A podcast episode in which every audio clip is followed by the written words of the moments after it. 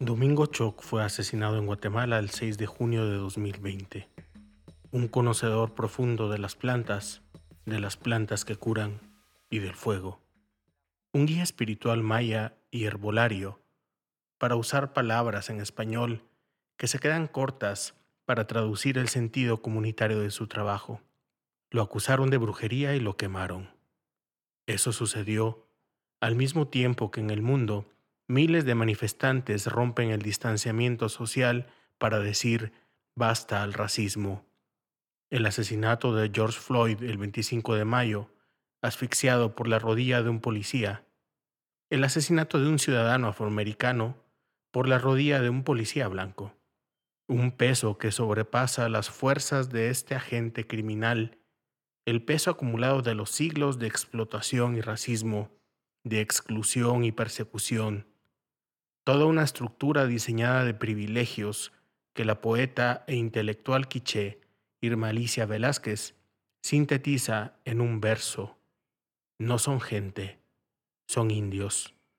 Y esta declaración es el mapa, es el muro, es el barranco, la zanja donde van a dar los millones de cuerpos del genocidio global del racismo. Este audiobuki reúne tres voces para reflexionar para que suenen por dentro como un llamado, uno que no ha dejado de suceder en siglos y que resiste al mismo tiempo que anhela e imagina.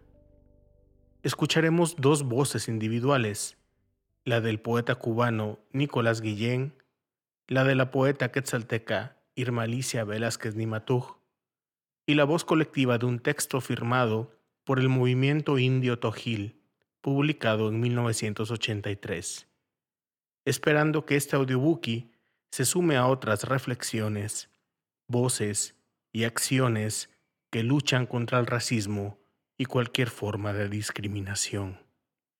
Soy Julio Serrano Echeverría y esto es Audiobuki. Irma Alicia Velázquez Nimatug es una intelectual quiché originaria de Quetzaltenango. Es conocida por sus distintos trabajos de investigación y docencia sobre pueblos indígenas, movimientos sociales y resistencia. Recientemente fue reconocida con el premio Martin Diskin de la Asociación de Estudios Latinoamericanos, pero esta vez su voz llega a este podcast a través de su trabajo a lo mejor menos conocido, la poesía. Editorial Cultura publicó recientemente su libro de poesía Lunas y Calendarios de donde la autora extrae los primeros tres poemas que escucharemos, siendo el último un poema inédito que escucharemos por la primera vez.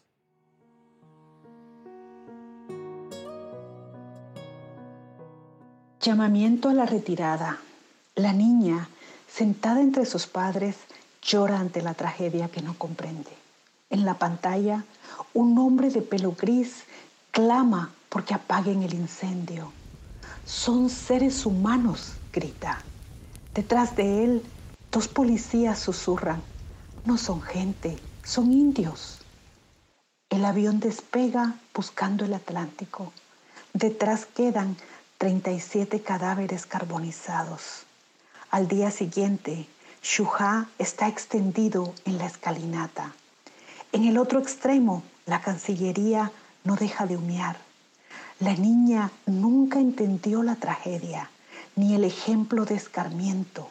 Por eso, para ella, Guatemala no desaparece con lo que se queda detrás, sino con lo que continúa en el presente.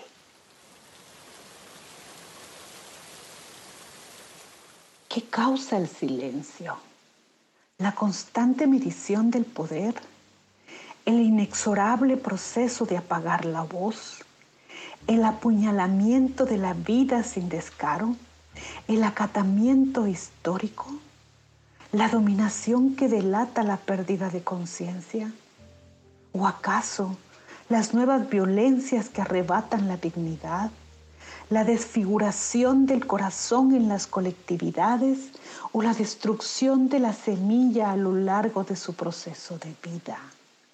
Por eso duele Duele ante la hazaña y el crimen escuchar un silencio cómplice. ¿Qué causa el silencio? La enfermedad ha contagiado el cuerpo político, el cuerpo material, el cuerpo traslúcido, el cuerpo efímero o el cuerpo amado, ahora desfigurado. Corazón y conciencia, ¿es que nos hemos vuelto inmunes?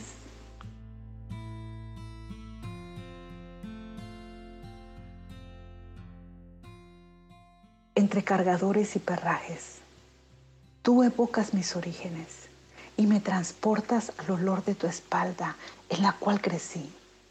Tus cargadores cobijaban mi pequeño cuerpo, mientras los jaspes de tus perrajes me adormecían con calidez. La seguridad que transmitías traspasaba tus huipiles y gabachas. Cuando dejaste de cargarme, me enseñaste a no soltarme de tu mano. Y si tus manos estaban ocupadas, me enseñaste a agarrarme con fuerza de tu corte para atravesar calles y avenidas, para subir caminos empedrados. Ni bien empecé a caminar, me enseñaste tus secretos de sobrevivencia, desde usar una balanza buscando la exactitud, hasta apreciar las alcancías que emergían de la tierra para resguardar las monedas que llegaban a mis manos. No necesitaste del alfabeto occidental para enseñarme que la mejor inversión es ser inquebrantable.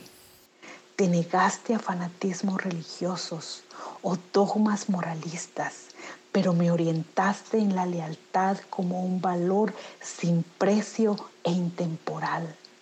A ti debo la lealtad a mi mundo, la lucha estoica por llegar a las cuatro esquinas, por entrar a los mundos contradictorios, para entenderlos, no para esconderlos.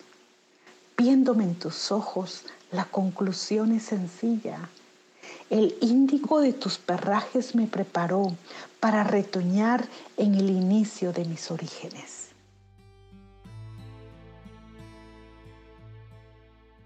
¿A dónde vas, niña? Voy en busca de mi padre. Necesito su ternura. Me hace falta que me sostenga y me eleve por el cielo como una tierna codorniz. Quiero que volvamos a jugar mi trompo Quiero que Él saque su capirucho y me enseñe a ganar. Quiero que vayamos al campo a recoger muchules. Ya estoy lista para acompañarle a la tapizca. Allí están nuestras redes enrolladas esperando las mazorcas. En la cocina de mamá están moliendo la papa, mientras el brazo de la piedra no deja de destripar el tomate el achote, el cominos, y mi abuela limpia las hojas de machán para envolver los paches que tanto disfruta mi padre. ¿A dónde vas, niño? Voy en busca de mi madre. Y si tengo suerte, también en busca de mis hermanos. Añoro sus abrazos, necesito su calor. Necesito alimentar mi alma que se ha ido secando lentamente como un pequeño ciprés. Quiero acabar con este vacío que me asfixia cada noche, cada amanecer, cada hora, cada segundo de mi vida. Por eso llevo conmigo las fuerzas de mi tierra para caminar y los deseos para destruir, escalar o traspasar cualquier frontera que construyan en mi caminar. Nicolás Guillén es uno de los grandes poetas cubanos. Y decir eso es decir uno de los grandes poetas del habla hispana, del Caribe, qué sé yo, alguna de esas categorías de grandeza que usamos para marcar en la historia a un gigante. Su voz ha sido una de las voces caribes más abrazadas y sentidas, también por su visión crítica y por su capacidad de trasladar a la poesía un ritmo y cultura propios de la negritud latinoamericana. Escucharemos de su voz el poema El apellido. desde la escuela y aún antes, desde el alba, cuando apenas era una brisna yo de sueño y llanto, desde entonces me dijeron mi nombre, un santo y seña para poder hablar con las estrellas. Tú te llamas, te llamarás, y luego me entregaron esto que veis escrito en mi tarjeta, esto que pongo al pie de mis poemas, catorce letras que llevo apuestas por la calle, que siempre van conmigo a todas partes. En mi nombre estáis ciertos, tenéis todas mis señas, ya conocéis mi sangre navegable, mi geografía llena de oscuros montes, de hondos y amargos valles que no están en los mapas. ¿Acaso visitasteis mis abismos, mis galerías subterráneas con grandes piedras húmedas, islas sobresaliendo en negras charcas, y donde un puro chorro siento de antiguas aguas, caer desde mi alto corazón con fresco y hondo estrépito, en un lugar lleno de ardientes árboles, monos equilibristas, loros legisladores y culebras. Toda mi piel, debí decir, Toda mi piel viene de aquella estatua de mármol español. También mi voz de espanto, el duro grito de mi garganta. Vienen de allá todos mis huesos, mis raíces y las raíces de mis raíces. Y además estas ramas oscuras movidas por los sueños y estas flores abiertas en mi frente y esta savia que amarga mi corteza. ¿Estáis seguros? No hay nada más que eso que habéis escrito, que eso que habéis sellado con un sello de cólera. Oh, debe haber preguntado. Y bien, ahora os pregunto, ¿no veis estos tambores en mis ojos? ¿No veis estos tambores tensos y golpeados con dos lágrimas secas? ¿No tengo acaso un abuelo nocturno con una gran marca negra, más negra todavía que la piel una gran marca hecha de un latigazo. No tengo pues un abuelo mandinga, congo, daomellano. ¿Cómo se llama? O si decídmelo. Andrés, Francisco, amable.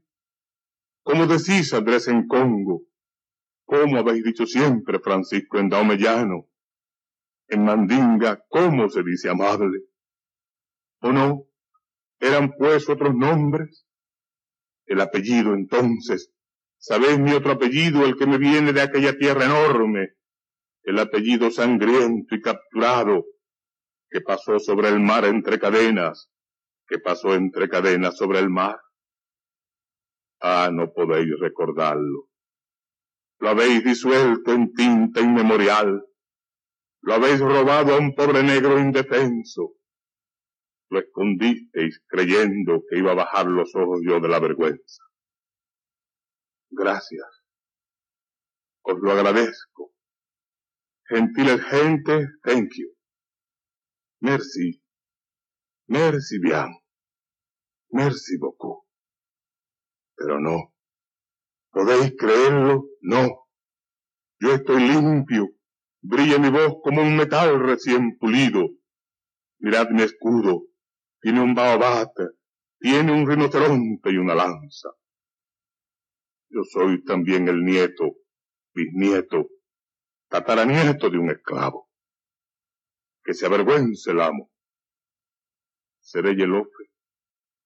¿Nicolás Yelofe acaso? ¿O Nicolás Bacongo? ¿Tal vez Guillén Banguila o Cumbá? ¿Quizá Guillén Cumbá o Congué? ¿Pudiera ser Guillén Congué? Oh, quién lo sabe. Enigma entre las aguas. Siento la noche inmensa gravitar sobre profundas bestias, sobre inocentes almas castigadas, pero también sobre voces en punta que despojan al cielo de sus soles los más duros para condecorar la sangre combatiente.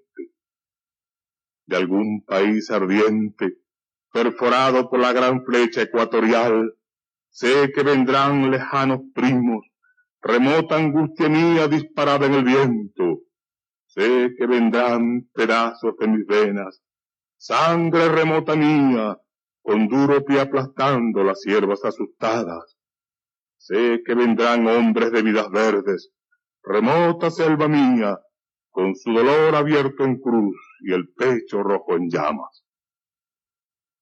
Sin conocernos, nos reconoceremos en el hambre, en la tuberculosis y en la sífilis, en el sudor comprado en bolsa negra, en los fragmentos de cadenas adheridos todavía a la piel. Sin conocernos, nos reconoceremos en los ojos cargados de sueños y hasta en los insultos como piedras que nos escupen cada día los cuadrumanos de la tinta y el papel. ¿Qué ha de importar entonces?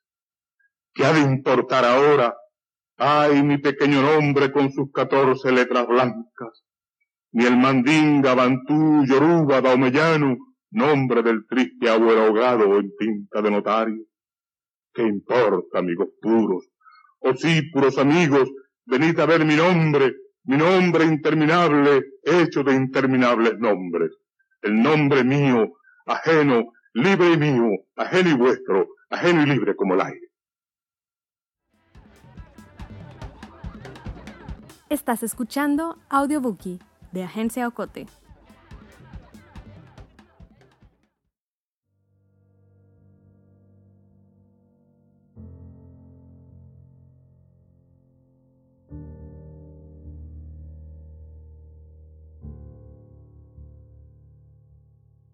Finalmente leemos para ustedes un texto que, al escucharlo, puede sonar extraño en parte porque pareciera ser una pieza de ciencia ficción escrita para un guion cinematográfico distópico.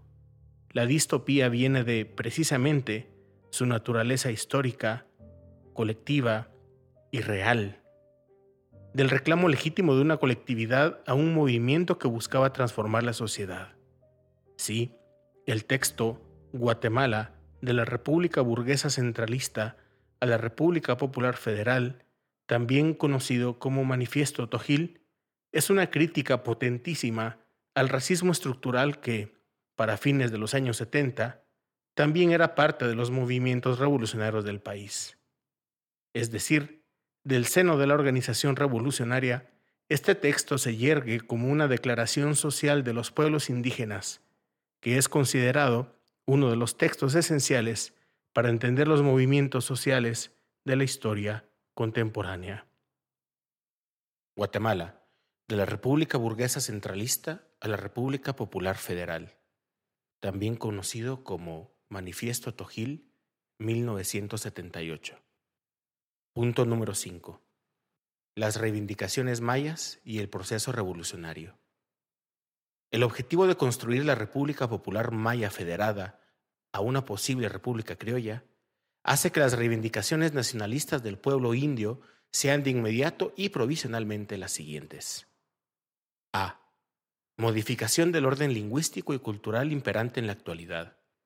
Mediante la supresión de la actual política asimilacionista solapada, es necesario normalizar el uso de las lenguas mayances, reconociéndolas como lenguas nacionales. Y mientras que no se llegue al federalismo real, habrá que reconocerlas como iguales al castellano en todas las instancias e instituciones estatales, paraestatales, etc., universidades, escuelas, tribunales, policía, ejército, etc. B. Remodelación de las fronteras departamentales y municipales del Estado guatemalteco en regiones según el principio lingüístico y, por consiguiente, según el principio de las nacionalidades. Esta remodelación de unidades administrativas conllevará necesariamente la redistribución de las áreas de jurisdicción de algunas entidades estatales actuales, así como la creación de otras que tengan como circunscripción dichos espacios y que sean a la vez su expresión permanente y sobre quienes los miembros de dichas regiones tengan algún control, vicegobernaturas, vicepresidencia, etc. C. Otorgamiento del derecho a autogobierno o autoadministración étnico y lingüístico para dichas regiones constituidas y otorgamiento de facilidades lingüísticas de tipo escolar, por lo menos en la educación primaria, y administrativo, por lo menos a nivel de traductores, para las minorías residentes fuera de sus regiones de jurisdicción, ya sean indios o ladinos. Estos son los planteamientos del pueblo indio y que se inscriben dentro de un claro proceso de descolonización. Corresponde ahora a los dirigentes revolucionarios de cualquier condición étnica la responsabilidad de apoyarlos y asumirlos en su justa dimensión, de enmarcarlo dentro de la perspectiva socialista o bien de continuar ignorándolos, reprimiéndolos, caricaturizándolos. En todo caso, sea cual fuere su resolución, el pueblo indio mantendrá sus reivindicaciones nacionalistas a pesar de que se instale en el país un modo socialista de organización socioeconómica y desde luego rechazan desde ahora el calificativo de contrarrevolucionarios que se les puede hacer para entonces, porque los indios consideran que el socialismo no se reduce solamente a la socialización de los medios de producción, sino también a la de las estructuras estatales, porque también consideran que el socialismo no consiste en socializar modos particulares de vida y en estandarizar caracteres nacionales determinados, sino el reconocimiento y expresión libre de dichas diferencias de carácter. El modo de pensamiento socialista del pueblo indio difiere del modo del pensamiento socialista del pueblo ladino. Lo dicho anteriormente se debe a que actualmente, tal como van las cosas, se observa que los revolucionarios indios simpatizan más por un socialismo autogestionado, porque es el modelo de organización que satisface sus aspiraciones autonomistas, mientras que los revolucionarios ladinos se inclinan más por un modelo de socialismo centralista y burocrático, porque es el que les permite salvaguardar sus intereses coloniales establecidos. Estas diferencias de concepción del socialismo en función de la condición étnica hacen que la percepción del pueblo indio sobre el proceso revolucionario chapín sea a la vez de confianza y de duda.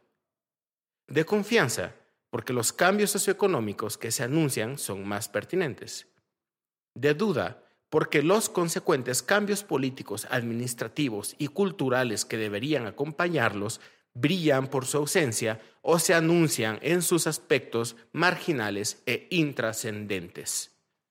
Además, aunque los cambios en el dominio nacional se anunciaran correctamente, hay hechos que recomiendan tener siempre reservas en cuanto al orden nacional que imperará después del triunfo de la Revolución guatemalteca.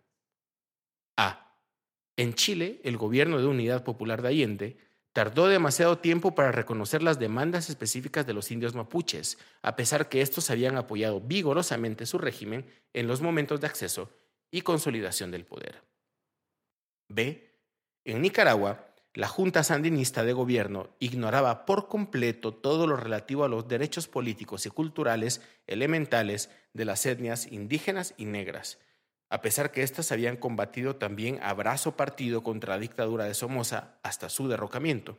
En efecto, etiquetaron de arranque autonomista sus planteamientos en favor de su propia autodeterminación, porque para ellos ya tenían preparado el proyecto integracionista clásico hacer de ellos nicaragüenses de pleno derecho. Estos hechos son los que recomiendan a los indios mayas en general y a los indios revolucionarios en particular practicar una credibilidad condicionada en el proceso revolucionario guatemalteco, en lo referente a aspectos nacionalistas.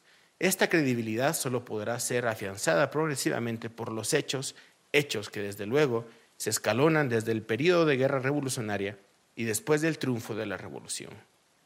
Hoy en día se considera de más en más a que los dirigentes revolucionarios solo les queda reconocer que para el pueblo indio es imposible reducir su lucha solamente a las reivindicaciones sociales y por lo tanto que sus reivindicaciones nacionalistas deben también y por lo tanto ser incluidas y apoyadas. Deben ser apoyadas porque a los indios solo les queda apoyar lo que los aliados indios decidan hacer sobre su destino nacional histórico puesto que solo ellos tienen la competencia de decidir en ese dominio.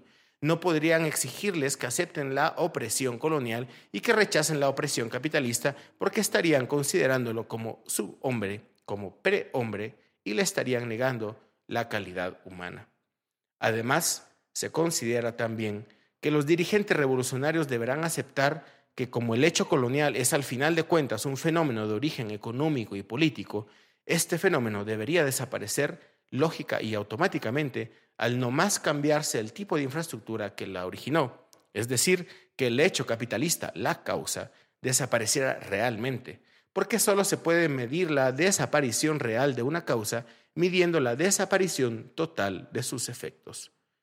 En consecuencia, es urgente tomar resoluciones tendientes a satisfacer los intereses nacionalistas del pueblo indio, porque de lo contrario, tarde o temprano, se dará la lucha entre socialistas autogestionarios y centralistas. Desde luego, entre los autogestionarios estarán en la primera línea los indios buscando la autodeterminación de sus naciones y tal vez los obreros buscando por lo menos la congestión de sus centros de producción. Con esto se está diciendo que para los indios la revolución guatemalteca no debe posponer la cuestión de las nacionalidades a una fecha que nunca llegará, ni enviarla a la bodega del neocolonialismo interno, porque esta actitud conduce inevitablemente a la liberación de la clase social que hablaba y que continúa hablando la lengua dominante, pero no a la del pueblo que habla la lengua dominada. Los ejemplos abundan en que por razones de prioridad, exclusividad, jerarquía de la lucha de clases sobre las otras contradicciones, las revoluciones originaron socialismos autoritarios y centralistas, equipados de medios de represión y hospitales psiquiátricos, pero incapaces de terminar el chauvinismo, el racismo, el etnocidio, etc. En lo que falta del proceso revolucionario, Queda por ver todavía cómo maniobrarán los revolucionarios ladinos ante los planteamientos nacionalistas de los revolucionarios indios. Queda por ver si para ellos, al igual que para los del ejército ladino burgués de Guatemala, el derecho a la diferencia y a la autodeterminación nacional no puede pasar de una diferencia de tipos del clasado de trajes y que es el caso actual del Consejo de Estado. Queda por ver Todavía, si aquí en Guatemala, al igual que en otros países, el proletario ladino se solidariza tácitamente con la burguesía ladina para mantener sojuzgado al proletario indio en los pueblos nacionales, falta por ver si las organizaciones de corte clasista continuarán siendo la tumba de la independencia y del poder de decisión autónomo de las naciones oprimidas. Si los hechos no favorecen la causa indianista, Habría que preguntar a los indios revolucionarios por cuánto tiempo más soportarán estar remolcados por organizaciones cuyas soluciones a la cuestión nacional se formulan siempre desde el punto de vista de la nación dominante.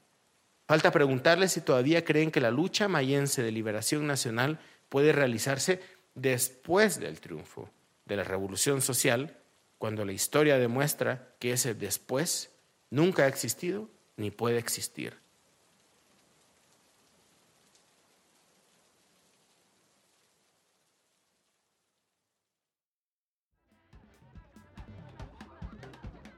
Gracias por escuchar este audiobookie. Escucharon la poesía de Irma Alicia Velázquez de su libro Lunas y Calendarios, publicado por Editorial Cultura, el poema El apellido de Nicolás Guillén y un fragmento del texto Guatemala de la República Burguesa Centralista a la República Popular Federal, firmado por el movimiento indio Tojil. Que estas lecturas nos resulten, pues, lo suficientemente incómodas para luchar incansablemente contra el racismo.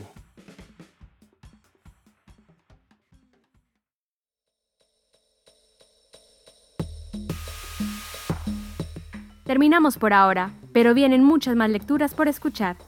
Audiobookie es producido en Guatemala por el equipo de Agencia Ocote, con el apoyo de Seattle International Foundation y el aporte de fondos operativos de Servicios Ocote, Foundation for a Just Society el Fondo Centroamericano de Mujeres FCAM y Oak Foundation. Producción sonora, José Monterroso. Coordinación, Julio Serrano Echeverría. Música original, Juan Carlos Barrios. No olvides seguirnos en las redes sociales. Somos Agencia Ocote y experimenta nuestra página web www.agenciaocote.com para otras historias en otros formatos.